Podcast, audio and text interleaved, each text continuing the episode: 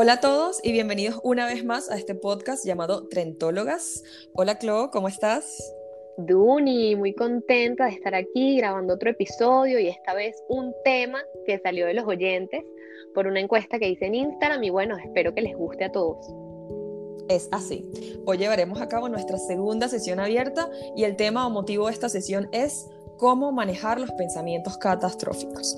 Entonces les cuento. De acuerdo al modelo cognitivo, todas las perturbaciones psicológicas responden a una distorsión o error del pensamiento, porque desde la infancia nosotros empezamos a crear de acuerdo a nuestras experiencias una serie de creencias en cuanto a cómo nosotros, los otros y el mundo debería comportarse una metáfora como para que esto se entienda mejor es que cada uno de nosotros ve la vida de una manera distinta porque tenemos lentes diferentes. Entonces, dependiendo de estos lentes que se construyen en base a las experiencias y nuestros pensamientos, producto de esto, es que vamos a tender a distorsionar de alguna forma o de otro. O sea, eh, los pensamientos catastróficos, si bien los tenemos todos, pueden apuntar más hacia un lado o hacia otro dependiendo de nuestra realidad. Exactamente, es que las creencias son en muchas ocasiones erróneas y son las que producen una serie de pensamientos negativos que nos generan malestar. Entonces, como estabas comentando, hoy vamos a hablar específicamente de una distorsión cognitiva que se llama catastrofizar y es una tendencia a predecir el futuro sin considerar otros posibles resultados.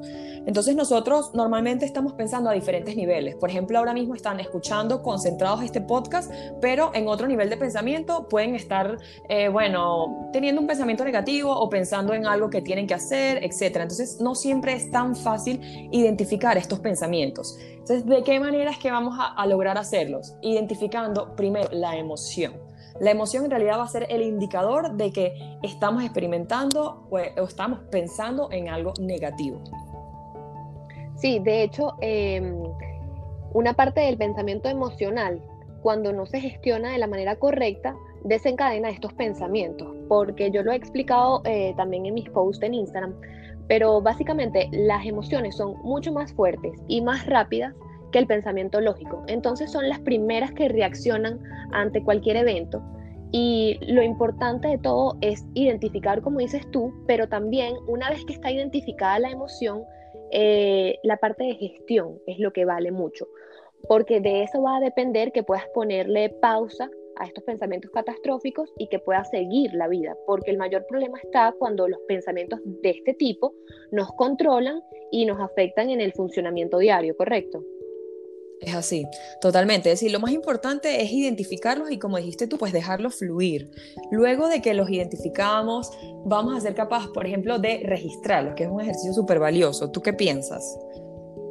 Sí, estoy súper de acuerdo porque de hecho, como decía, estas emociones aparecen de manera rápida y si las dejamos ahí como fluir, eh, de alguna manera se van a cansar de estar diciendo lo que quieran decir y luego podemos eh, intervenir con nuestro pensamiento lógico para hacerle frente a esto. Y por supuesto que si las registramos, las dejamos por escrito, es mucho más fácil luego aplicar la razón y la lógica ante estos pensamientos que son irracionales totalmente.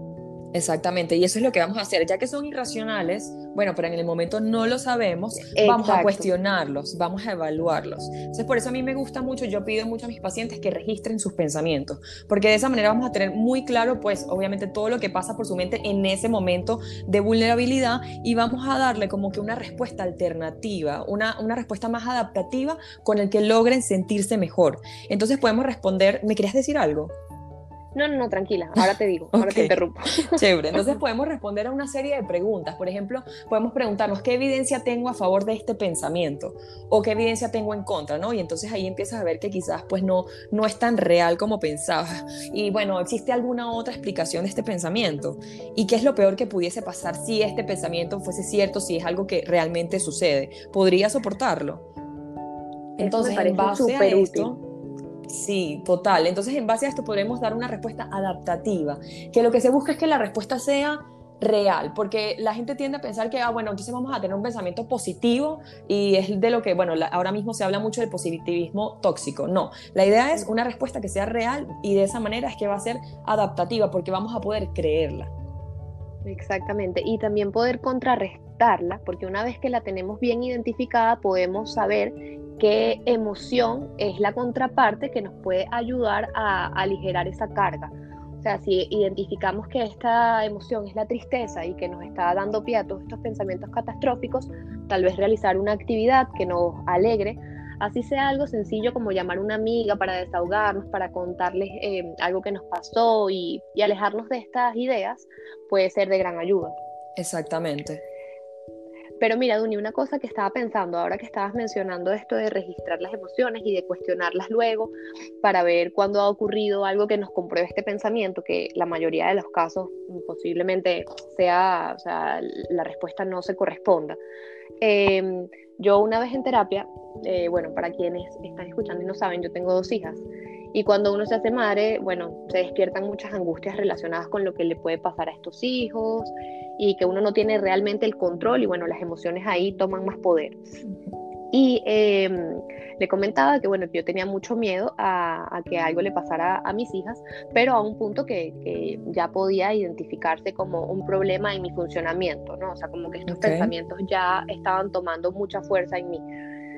Eh, y bueno, una cosa que pasó en mi vida hace muchísimos años, cuando yo tenía siete años, es que mi primo muere con cuatro años. ¿Qué pasa? Yo no había identificado o no había hecho el clic, por decirlo de alguna forma, que todos estos pensamientos tenían una base que de alguna manera era real. Porque para mí, eh, en mi realidad, como yo veo esa realidad con mis lentes, sí es posible que un niño se muera. En otras realidades de otras personas, capaz esto no, no ha ocurrido o no lo han vivido de cerca, entonces sí pueden tener el pensamiento catastrófico, pero no tienen un comprobante que le dé más fuerza a este pensamiento.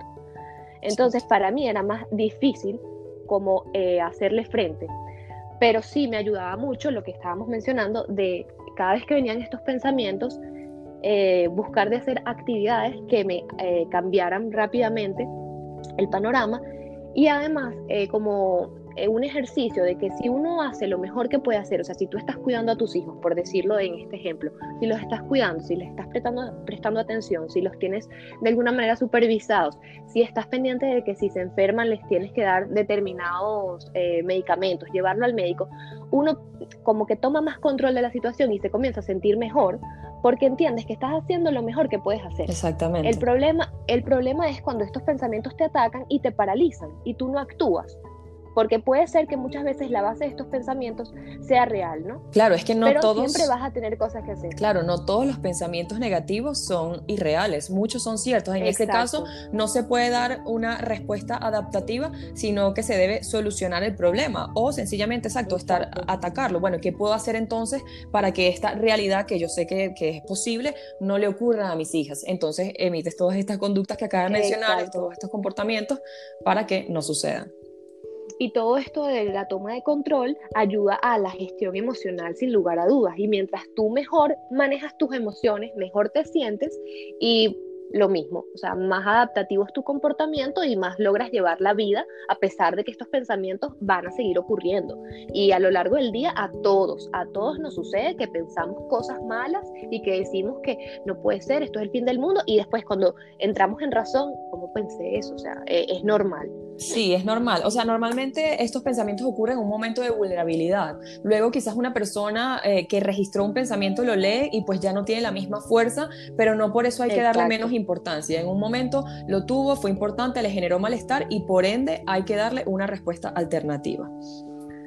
Lo importante de todo esto es que hay solución, hay técnicas, hay maneras de contrarrestar esa emoción y de pasar a pensamientos positivos y que nos llenen el alma y que no estamos solos. O sea, tenemos este podcast aquí para seguir Exactamente.